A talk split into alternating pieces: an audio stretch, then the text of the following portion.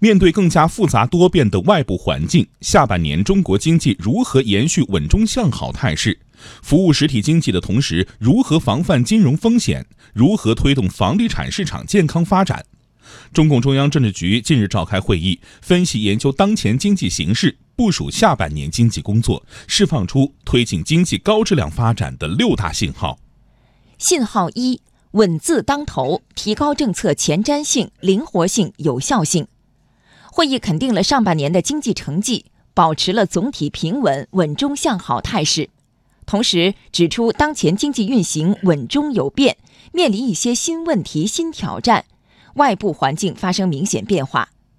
会议提出稳就业、稳金融、稳外贸、稳外资、稳投资、稳预期。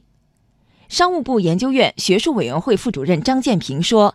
强调“稳”字当头是下半年经济工作的主基调。这是中央第一次用六个“稳”啊来提出这个“稳”字当头，这是以前我们所没有见过的。那也凸显出呢，在当前呃情况之下，中国要想让我们持续的向前健康发展，那么是稳定应该是体现在方方面面。对于下半年宏观政策动向，会议明确。保持经济平稳健康发展，坚持实施积极的财政政策和稳健的货币政策，提高政策的前瞻性、灵活性、有效性。财政政策要在扩大内需和结构调整上发挥更大作用，要把好货币供给总闸门，保持流动性合理充裕。此外，会议强调要保护在华外资企业合法权益。信号二。补足短板，以深化供给侧结构性改革助力高质量发展。外部环境发生明显变变化，扩大内需是关键。会议指出，把补短板作为当前深化供给侧结构性改革的重点任务，加大基础设施领域补短板的力度，增强创新力，发展新动能，打通去产能的制度梗阻，降低企业成本。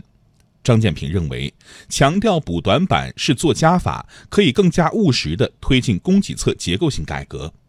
供给侧结构性改革过程当中，三去一降，重在调结构，把过去的旧动能给它去掉，然后呢增加新动能，同时呢降低这个金融的杠杆。但是你会发现呢，这个补短板其实是我们供给侧结构性改革过程当中的做加法。那我们加的内容呢，就是新业态。新模式培育新动能。不过，专家也提醒，现阶段加大基础设施领域补短板力度，要在新发展理念和高质量发展的要求指引下，从财政可持续的角度，选择既有利于稳定当前，更有利于未来供给侧结构优化调整和长期可持续发展的项目推进。信号三：防范风险，金融要更好服务实体经济。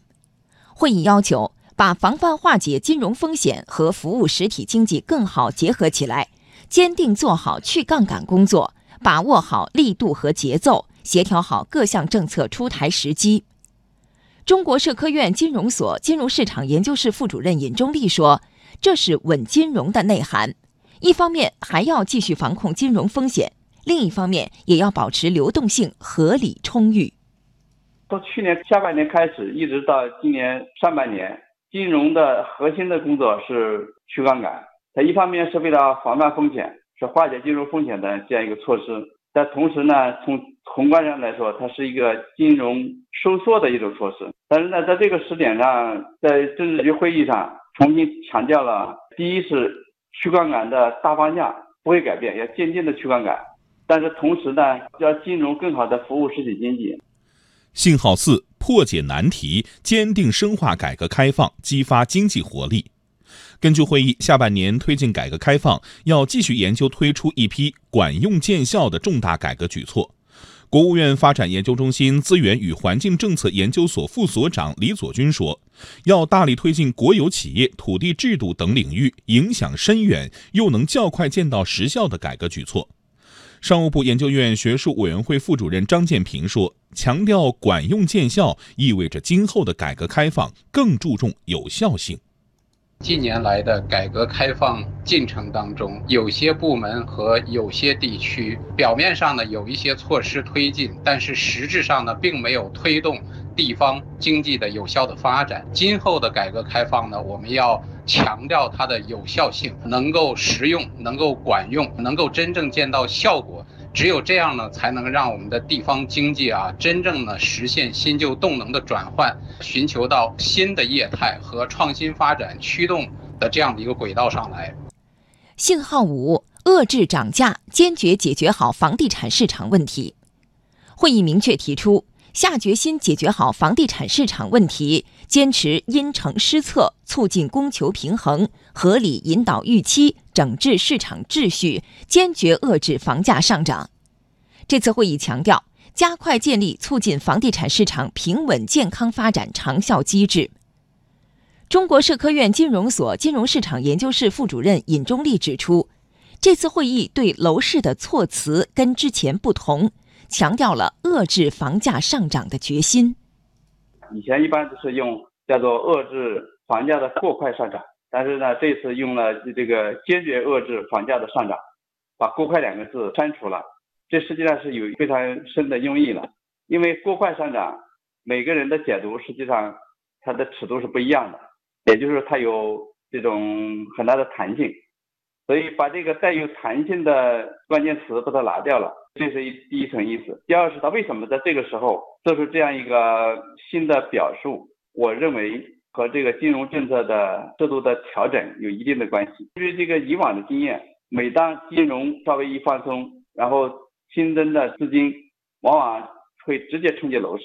所以在这个时候呢，坚决遏制房价的上涨，做出了一个恰当的预期的管理。